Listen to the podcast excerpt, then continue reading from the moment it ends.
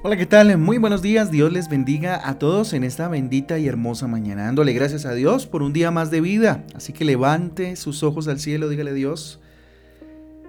Gracias por este nuevo día, inclusive gracias por este mes que inicia, mes maravilloso donde evocamos tu llegada, Jesús, nuestro Salvador.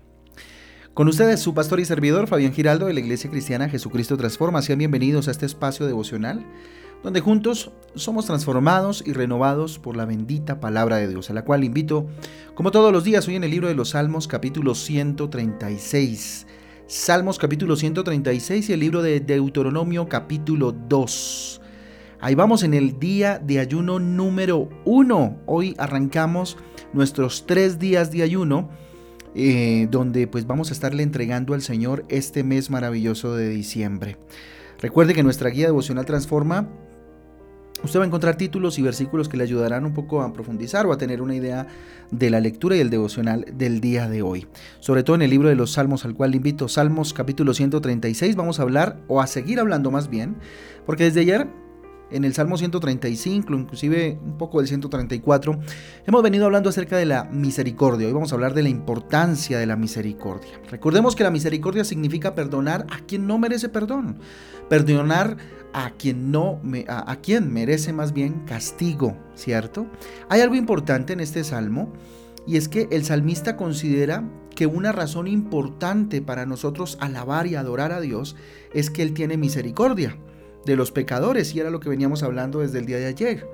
Pero lo importante es que su misericordia nunca se termina, fíjese usted, su misericordia es para siempre. La razón por la cual la misericordia de Dios es para siempre es que nosotros los seres humanos siempre estamos propensos tendientes a cometer errores de manera constante. Por eso su misericordia es eterna. Miren, todos los seres humanos tenemos tendencia o inclinación al pecado, a la pecaminosidad, ¿cierto? Y por esta razón Jesucristo tiene misericordia para siempre. Miren lo que dice el versículo 1 al 2 del capítulo que estamos hoy hablando, el Salmo capítulo 136, versículo 1 y 2 dice, alabad a Jehová porque Él es bueno, porque para siempre es su misericordia, alabad al Dios de dioses, porque para siempre es su misericordia. Tremendo, ¿verdad? ¿Qué nos permite entonces la misericordia? ¿Sí?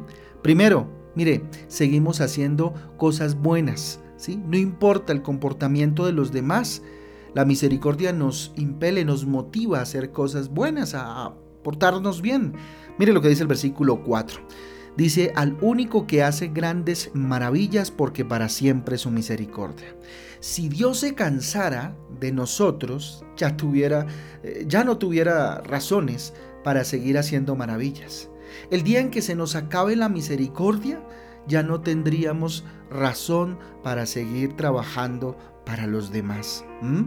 Segundo punto importante eh, que nos permite mm, la misericordia. Miren, hacemos las cosas con sabiduría, con inteligencia o con lógica cuando hay misericordia. Miren lo que dice el versículo 5, al que hizo los cielos con entendimiento porque para siempre es su misericordia. Mire, la misericordia nos lleva a entender el comportamiento de los demás y no, no y, a ver, y no nos dejamos eh, llevar por las emociones, ¿cierto? O por lo que sentimos, ¿sí? Así mismo como lo hace Dios. Tercer punto importante, mire, tomamos como nuestros a los enemigos de nuestros amigos. Versículo 10 dice, adquirió a Egipto en sus primogénitos porque para siempre su misericordia.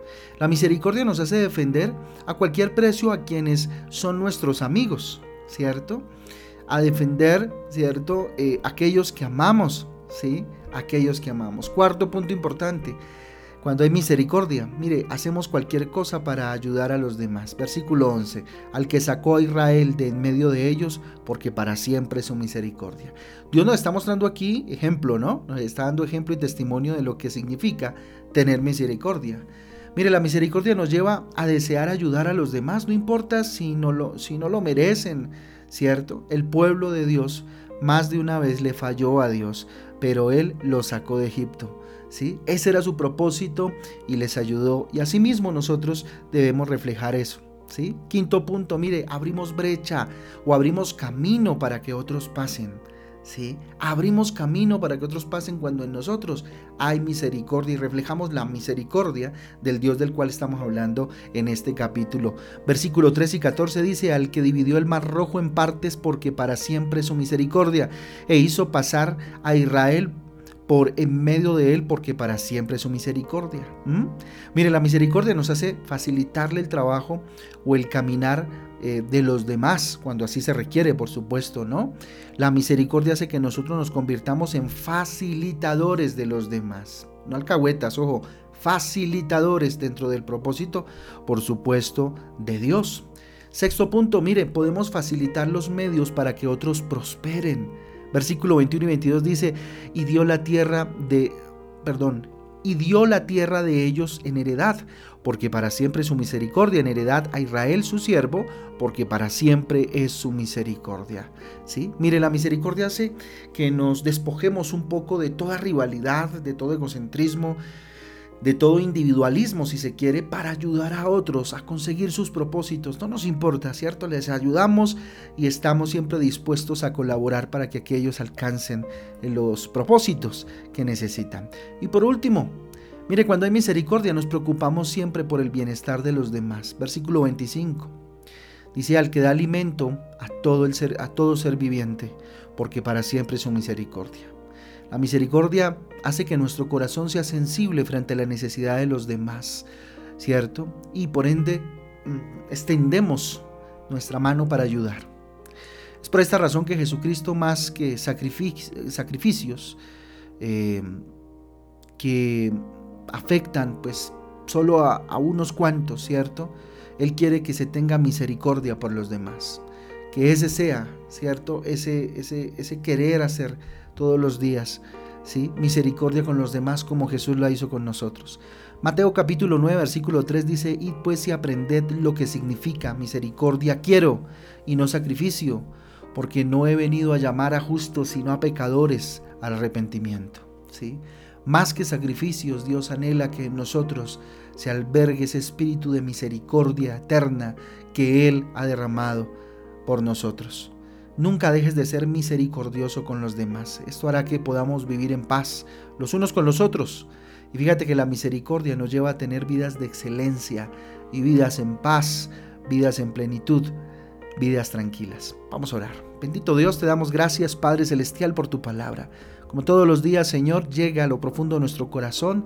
Bendito Padre, y no llega vacía, por supuesto. Dios nos llena, nos eh, hace crecer, Papito Santo. Ayúdame, Señor, porque a veces la misericordia, bendito Dios, no es mi fuerte.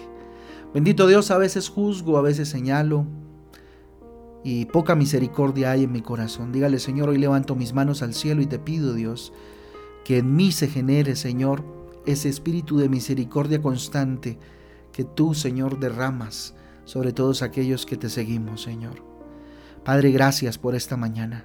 Gracias por este día, Señor. Gracias por este primer día del año, el cual, eh, este primer día del mes, del último mes del año, Señor. Hoy lo consagramos a ti en el nombre del Padre, del Hijo y del Espíritu Santo. Consagramos este mes, bendito Dios, como un mes donde definitivamente, Señor, veremos tu gloria y celebraremos, oh Padre Celestial, tu nacimiento. Evocaremos, Dios, esa llegada tuya, mi Jesús, a la tierra para venirnos a salvar que hoy pongo delante de ti, consagro este día de ayuno, bendito Padre, para que todos nosotros, bendito Dios, podamos ver tu gloria el día de hoy, Señor, y podamos irnos a la cama sabiendo, Señor, que escuchaste nuestras plegarias y nuestras peticiones y nuestras eh, eh, palabras de amor para contigo, Dios, de adoración y alabanza. A ti sea el poder, a ti sea la honra para siempre, bendito Dios. Es en el nombre de Jesús y en el poder del Espíritu Santo de Dios que te hemos orado en acción de gracia, Rey. Amén y amén. Amén y amén familia, el devocional transforma. Un abrazo para todos, Dios me los guarde, Dios me los bendiga. Los espero hoy a las 6 de la tarde en Transforma en Casa, arrancando, eh, perdón, cerrando el primer día de ayuno para consagrar este mes maravilloso y arrancando este mes con toda oración, con todo ruego delante del Señor. Un abrazo para todos, Dios me los bendiga. Chau, chau.